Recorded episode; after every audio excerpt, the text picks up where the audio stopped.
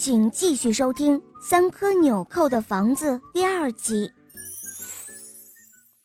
国王也沉思了起来，他说：“看来这问题不在于房子的大或小，而在于人的心。”国王说着：“人的心只有拳头那么大，可一个好人的心，却容得下全世界的人。”三颗纽扣。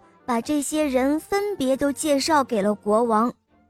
国王听着这些可怜人的故事，他的脸色越来越阴暗。唉，我的国家里居然有这么多不幸的人，我却不知道。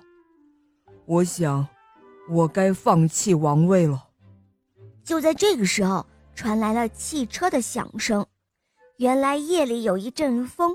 把小房子刮到了路的当中，开汽车的人说：“这是谁的房子？靠边，靠边！快把你的狗窝给我挪开！”三颗纽扣从小房子里走了出来，看到雨已经停了，其他的人也都走出来了。小房子里没完没了的出来了一个又一个人，人们惊讶了，这么小的一个房子。竟然住了这么多人，最后国王也从里面出来了，所有的人都不敢作声了。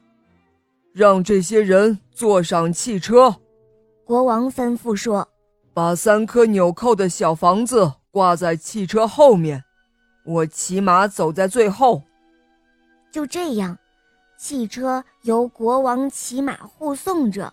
浩浩荡荡地开进了都城，最后三颗纽扣给孩子们又做了一间木头的小房子，而且给房子装上了轮子。